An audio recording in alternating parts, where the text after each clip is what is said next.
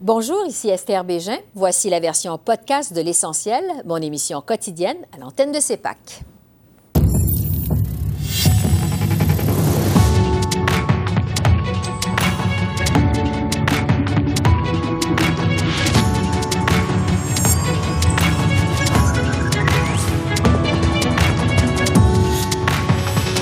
Soir, nouveau sommet dans les tensions Canada-Inde. New Delhi suspend le traitement des visas en sol canadien. On fait le point sur cette affaire et les priorités du Bloc québécois avec le chef Yves-François Blanchet. Le gouvernement Trudeau dépose son projet de loi qui abolit la TPS sur la construction de logements locatifs et donne plus de dents au bureau de la concurrence. On reçoit la présidente du Conseil du Trésor, Anita Annan. L'Alberta pourrait se retirer du régime fédéral des pensions, ce qui représente la moitié des fonds au pays. Le ministre albertain Randy Boissonneau est avec nous. Bonsoir, Mesdames, Messieurs. Nouveau sommet dans les tensions Canada-Inde. Ottawa réduit son personnel diplomatique dans le pays, invoquant des craintes pour la sécurité de ses employés. Je vous rappelle cette déclaration choc du premier ministre Trudeau lundi à la Chambre des communes, selon laquelle New Delhi pourrait avoir commandité le meurtre d'un leader sikh en sol canadien. De son côté, l'Inde a suspendu le traitement des visas au Canada. En visite officielle aux Nations unies à New York, le premier ministre Trudeau a défendu sa réponse à cette affaire. Il y a des allégations crédibles que le gouvernement de l'Inde aurait été impliqué dans le meurtre d'un citoyen canadien sur sol canadien. C'est une affaire de la plus grande importance et on doit le prendre extrêmement sérieux. C'est exactement ce que je fais. Mais on a un système de justice, on a des processus rigoureux qui vont prendre leur cours.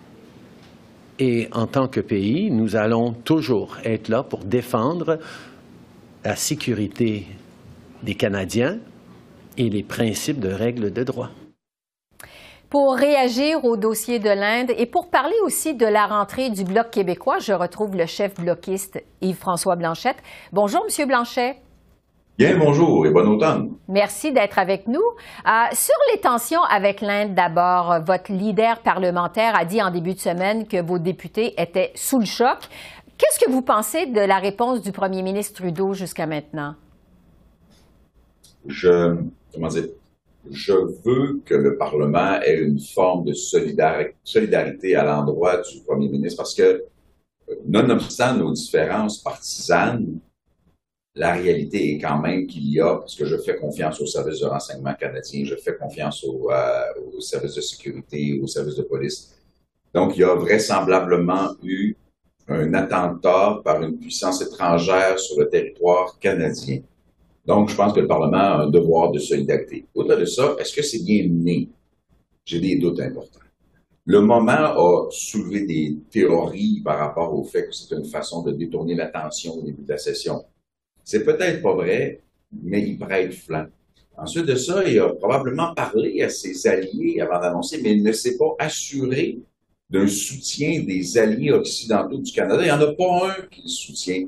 C'est extrêmement gênant parce que tout le monde va essayer de protéger sa relation avec l'Inde. L'Inde est quand même le principal contrepoids à la Chine en Asie. Tout ça étant dit, je suis pas très d'accord avec l'idée que on aurait dû laisser passer une agression sur le territoire canadien parce qu'on a du commerce avec l'Inde. Il faut être capable de faire, de faire, comment dire, de faire fonctionner les deux ensemble. Il faut être capable d'exercer pression sur l'Inde pour dire vous devez collaborer avec une enquête, bien que je ne me fais pas d'illusions sur la conclusion de l'affaire. Ça se rendra jamais à terme et il faudra du temps avant que les relations diplomatiques et la reprise des relations commerciales normales avec l'Inde ne soient de nouveau sur les rails. Oui. Euh, sur les conséquences, euh, justement, parce que l'Inde, on le sait, réagit fortement. On assiste à une escalade de représailles. On a suspendu la délivrance de visas. Est-ce que vous euh, craignez plutôt des effets économiques, notamment pour le Québec? Il peut y avoir des effets économiques, mais a priori, c'est le Canada qui est cité. Le Québec doit affirmer sa distinction et sa différence dans ce genre de situation-là. Mais oui, la suspension de visa, le rappel des diplomates, l'avis aux citoyens indiens, attention, le Canada n'est peut-être pas un bon endroit où aller. Ça, c'est un peu la séquence farfelue habituelle. Euh, le Canada n'a agressé personne d'origine indienne sur son territoire. Il ne faut pas renverser l'énoncé original. Bien sûr, une relation commerciale, ça sert les deux parties. Donc, à chaque fois, il faut se dire, est-ce que l'Inde va couper des relations commerciales avec le Québec ou le Canada, alors que c'est aussi payant pour l'Inde que ça l'est pour le Québec et le Canada? Est-ce que quelqu'un va cesser de faire de bonnes affaires et les remplacer par de moins bonnes affaires parce qu'il y a un conflit diplomatique ou un conflit à caractère de sécurité? J'en doute. Est-ce que l'Inde va renoncer à ses amitiés occidentales qui lui sont quand même utiles dans son face-à-face un peu perpétuel? Cette relation amoureuse que l'Inde entretient avec la Chine, ça m'étonnerait aussi. Donc, à court terme, ça va brasser, ça va japper. À plus long terme, ça va se tasser. Oui, on verra les suites. Euh, le temps se file. Je veux parler avec vous, évidemment, des priorités euh, du Bloc pour la rentrée parlementaire. Il y a, entre autres, la hausse du coût de la vie. C'est finalement le thème de l'heure euh, à Ottawa. on sait que le Bloc se pose en défenseur des personnes âgées. Est-ce que ce sera votre cheval de bataille pour cette session parlementaire? Je ne sais pas si le terme cheval de bataille est le bon choix. Il y a des sujets qui doivent être prioritaires. L'augmentation du coût de la vie, la hausse conséquente des taux d'intérêt, l'impact de l'un et de l'autre sur la disposition de loyers le moindrement abordable, au premier chef le logement social et aussi le pouvoir d'achat, en particulier des aînés, j'ai envie de dire des jeunes, des étudiants ou de tout le monde qui sont en marge de la grosse activité économique. Ça doit être au centre de nos préoccupations parce que c'est ça notre travail. Alors là, les solutions, on les connaît notamment en termes de logement social. Le gouvernement fédéral a avoué qu'il retient 900 millions de dollars qui s'en iraient à Québec pour aller dans le logement social, déjà prêt à sortir du sol dans les municipalités, alors qu'en lieu et place, ce qu'il fait, c'est dire va donner un congé de TPS. Le congé de TPS n'est pas une mauvaise chose pour augmenter l'offre, mais il ne garantit pas que le locataire va en bénéficier à terme. Et il n'aide pas les plus démunis parce que ça va être des, loyers au prix régulier, donc trop élevés. On sait aussi que le gouvernement se fait taper sur les doigts pour son aide soutenue aux pétrolières. Or, les pétrolières reçoivent des milliards. On parlait récemment d'au-delà de 10 milliards de dollars par année. C'est beaucoup plus que ce qu'on a besoin en logement social pour le support aux aînés. Et c'est de l'argent qu'on gaspille en envoyant ça dans les poches de pétrolières qui ont fait l'année dernière au Canada seulement plus de 200 milliards de dollars de profit. Et les conservateurs voudraient qu'on pleure sur le sort des pétrolières. Mm-hmm. Alors l'argent est là, les solutions sont là. Il faut que le gouvernement les applique et qu'il cesse de faire de l'ingérence dans les compétences du Québec et des provinces. La rentrée parlementaire est aussi marquée par la montée des conservateurs dans les sondages. Au Québec, vous êtes devenu le bloc, l'ennemi numéro un, je dirais, des conservateurs. Ça a été d'ailleurs évident lors du congrès il y a deux semaines des conservateurs. Ça vous place donc le bloc sur la défensive. Comment vous allez composer avec ce nouvel adversaire à la Chambre des communes? Désolé d'oser vous contrarier, mais ça ne me place pas du tout sur la défensive. Non. Le Bloc québécois fait des propositions qu'on juge bénéfiques pour le Québec et on va continuer à le faire. Si les conservateurs veulent avoir une discussion, je les invite à faire une couple de choses. Un, arrêtez de mentir. Ils parlent de la taxe carbone. La taxe carbone ne s'applique pas au Québec. Au Québec, c'est la bourse du carbone, un marché spécifique liant la Californie et le Québec que j'ai moi-même complété dans la négociation en 2013 comme ministre de l'Environnement. C'est un mensonge grossier. C'est un mensonge grossier que les armes de chasse ont été sorties de la loi 21 sur le contrôle des armes à feu par les conservateurs. C'est Christina Michaud. C'est le bloc qui a fait ça. Les conservateurs étaient même pas dans cette conversation-là. C'est un mensonge grossier que les mesures de réduction de gaz à effet de serre en pétrole augmentent le prix du pétrole au Québec. Pas un sou, zéro. Il va falloir que les conservateurs arrivent avec des vérités, autre chose que des slogans puéril de cours d'école, si Pierre Poilievre veut débattre avec moi, c'est n'importe où, n'importe quand. Est-ce que vous allez devoir adapter votre message? Parce que quand même, M. Poilièvre vous attaque? Euh, il s'est moqué de votre voyage en Catalogue, parle de la taxe euh, carbone comme de la taxe Trudeau-Blanchette. Est-ce que vous allez devoir adapter votre message quand même? Tôt ou tard, il va devoir répondre lui-même à un certain nombre de questions. Parce que quand tu mens, ben, tu finis toujours par te faire prendre. Et, moi, je trouve ça extrêmement révélateur, fait que ça ne me dérange pas. Les gens doivent le découvrir pour ce qu'il est. Alors, quand ils font ça ou quand ils font des parages incroyables en chambre, ils ne font que révéler leur nature réelle. Nous, on va continuer à faire des propositions. Et euh, en matière d'immigration, mm-hmm. en matière de laïcité, en matière de langue, en matière euh, de transfert en santé, puis il y a une liste qui pourrait être plus longue que ça. Les conservateurs et les libéraux répondent aux mêmes dictats économiques essentiellement autour de Toronto. Et, et, ça, les gens vont pouvoir le réaliser entre maintenant et une élection qui n'est pas supposée se produire avant maintenant. On n'est pas en campagne électorale.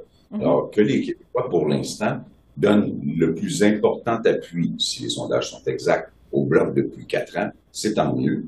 On a l'impression que les manœuvres des conservateurs qui n'ont pas parlé du Québec lors de leur congrès n'ont pas eu d'impact. Ils devront faire mieux. Et on sera là pour discuter parce que c'est comme ça que la démocratie fonctionne. Il nous reste moins de 30 secondes en prévision de la rentrée. Vous avez dit que vous vouliez être l'adulte dans la pièce à la Chambre des communes.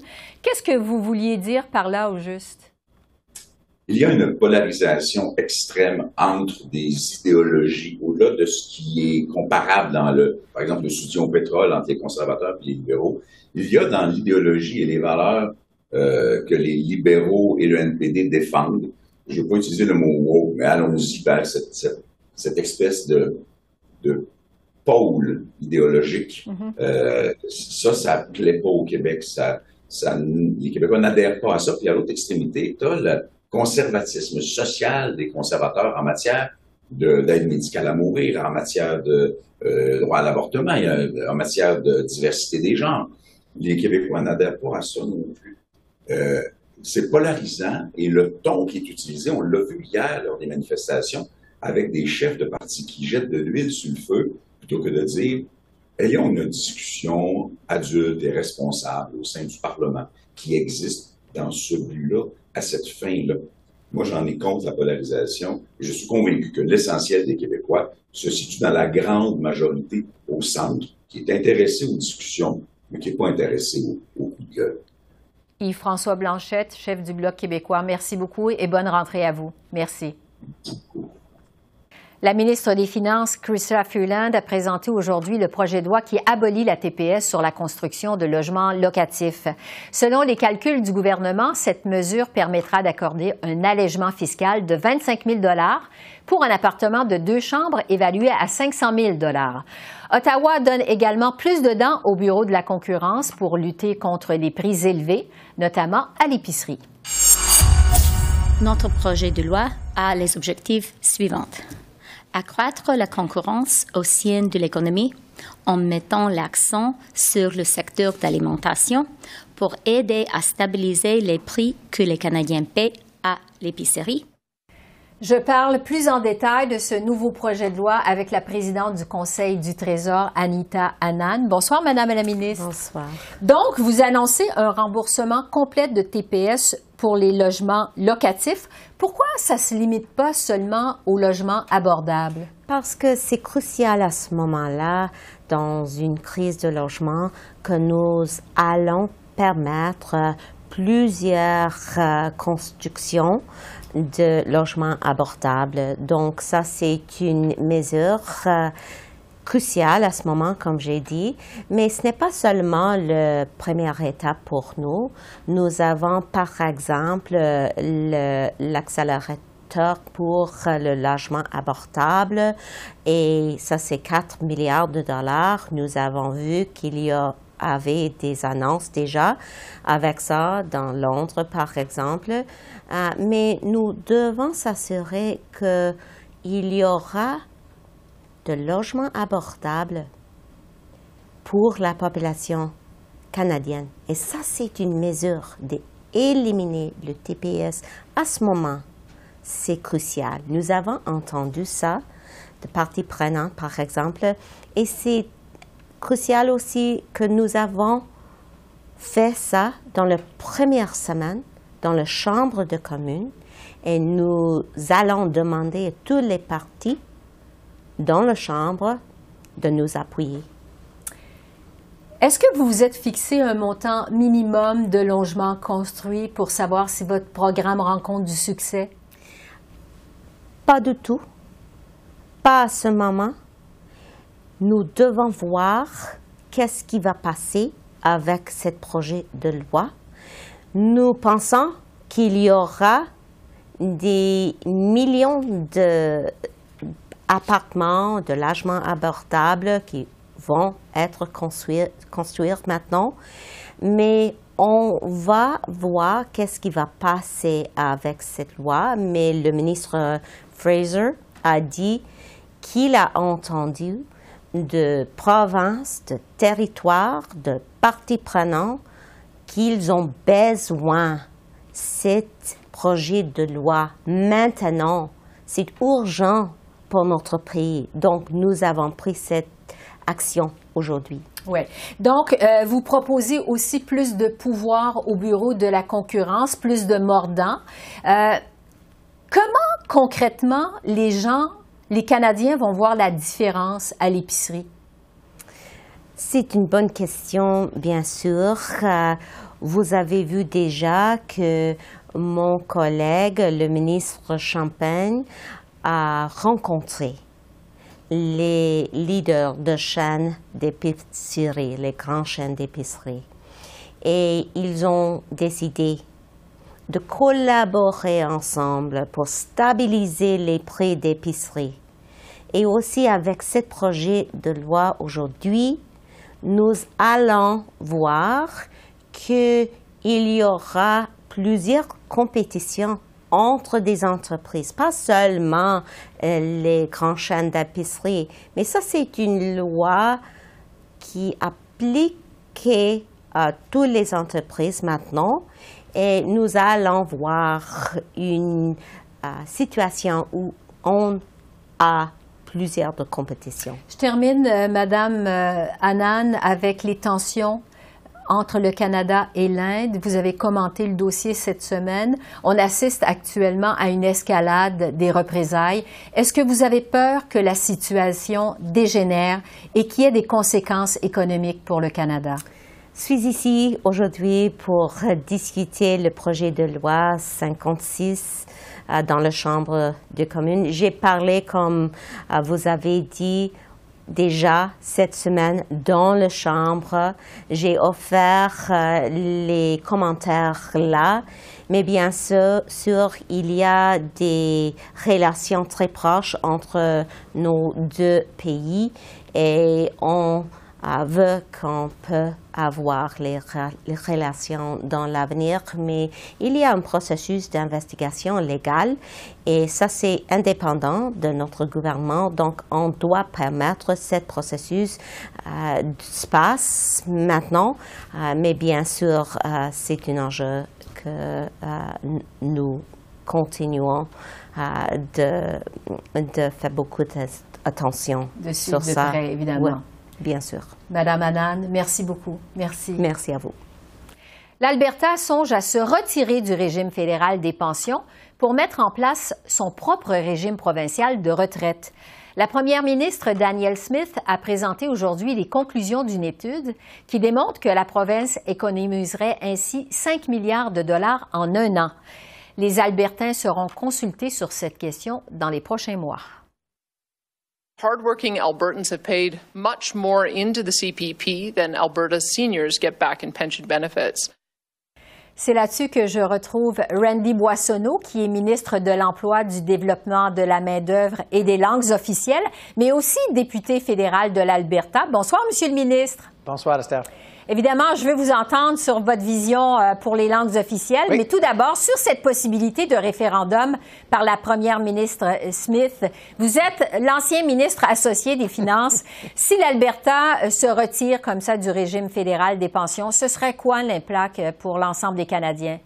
Mais l'ensemble des Canadiens serait assez grave parce qu'on parle de probablement 25 euh, euh, des bonifications dans le système de régime de pension canadien. Mais regarde, si on parle des Albertains, et c'est mon monde, je suis le, ministre fédéral dans le cabinet fédéral de l'Alberta, et quand moi je parle aux Albertains, aux aînés, aux gens qui payent dans le régime avec, avec leurs heures contribuables et tout ça, la dernière chose qu'ils veulent voir, c'est que la province les retire de, de pension au régime régime de pension canadien, même juste sur la base de performance, Esther, le régime canadien est vastement supérieur à ce qu'on a vu en Alberta. Mais regarde, si on parle de, tout, ce tout qui est sur les assiettes des Albertains en ce moment, la dernière chose qu'ils ont besoin, c'est de déstabilité en ce qui concerne euh, leur pension de futur. Et pour moi, il y a une sine qua non là-dedans.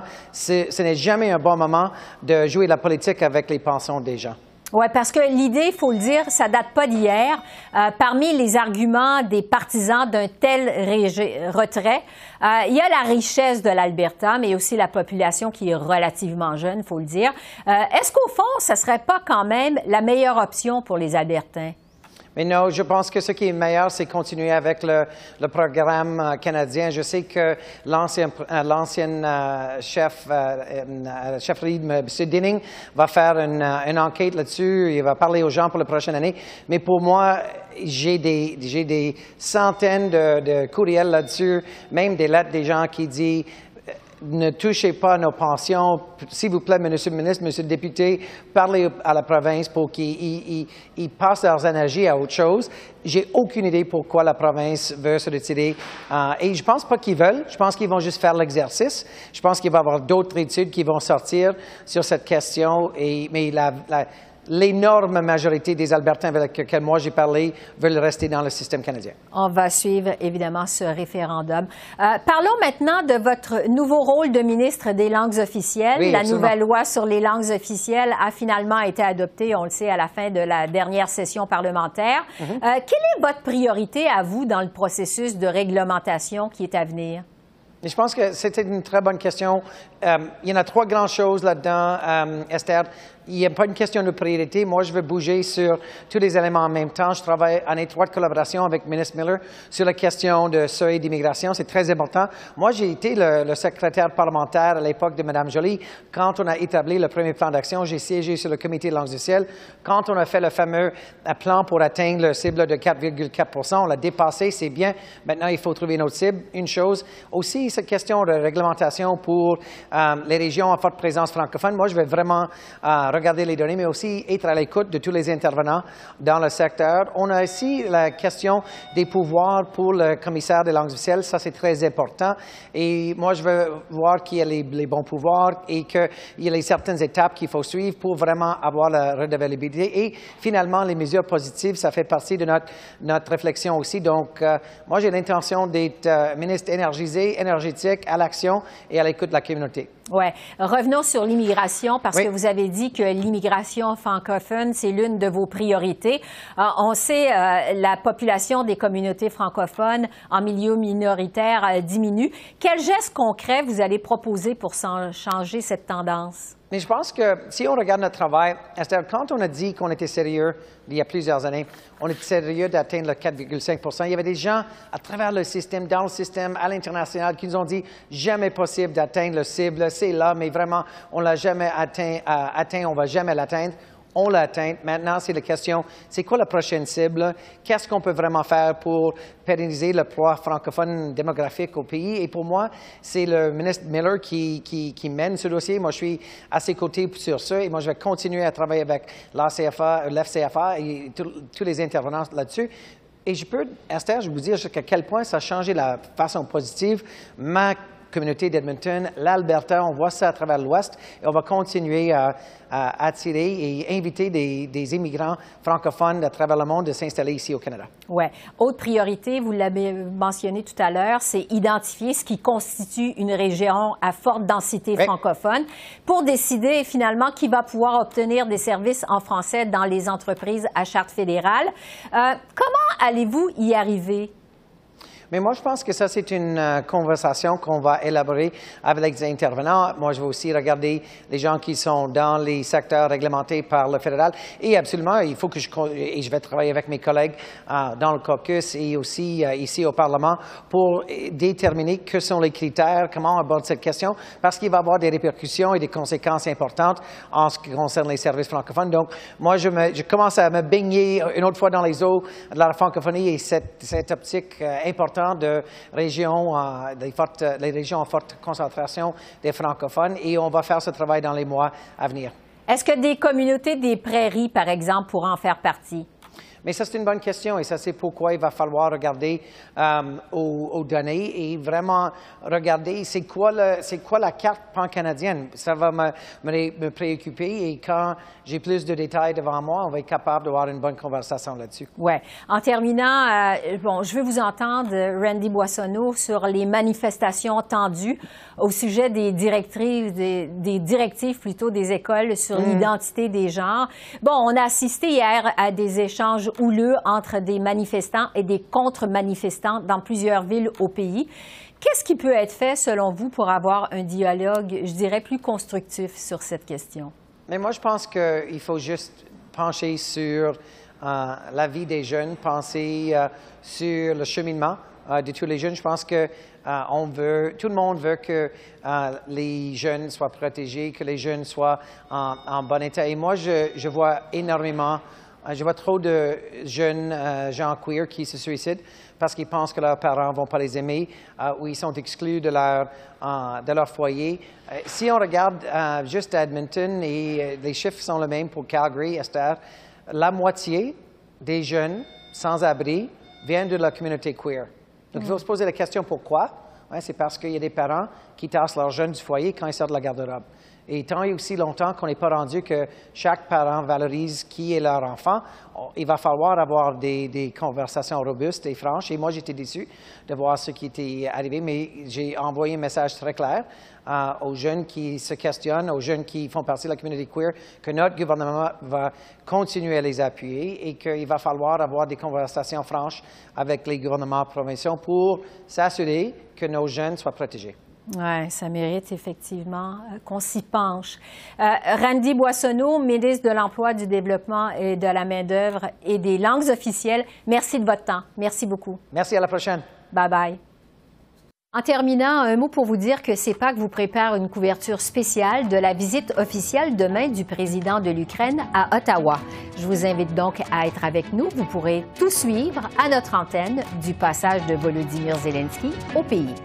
Alors voilà, Esther Bégin qui vous remercie d'être à l'antenne de CEPAC, la chaîne d'affaires publiques par câble. Je vous souhaite une excellente fin de soirée et je vous dis à demain. Au revoir.